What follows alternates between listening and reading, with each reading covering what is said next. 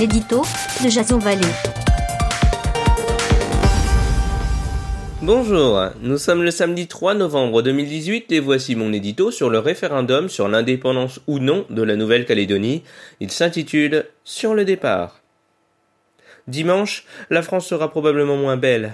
Après le divorce Royaume-Uni-Union européenne, notre pays est-il sur le point de perdre son archipel le plus prospère d'outre-mer? Trente ans de conflits et d'âpres négociations pour aboutir aux accords de Matignon. Cependant, la montagne pourrait accoucher d'une souris. Même si elle détient 20% des réserves mondiales de nickel et que son partenariat économique avec la métropole ne s'arrêtera pas à l'issue du processus d'indépendance, la situation inquiète ses voisins australiens et néo-zélandais. La décision souveraine, rendue par le peuple calédonien, soulève un problème récurrent aux autres dom un sentiment d'abandon et un manque de reconnaissance dans l'enseignement des cultures locales. De plus, la différence entre descendants kanaks et colons français dans la gestion des secteurs miniers et du bâtiment amplifie le rejet.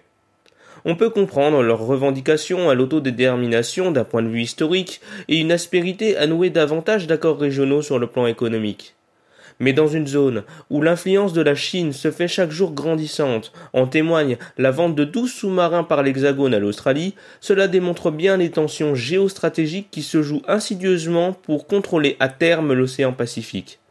Ce territoire, de 300 000 habitants à 20 000 kilomètres de Paris, ne survivra pas seul.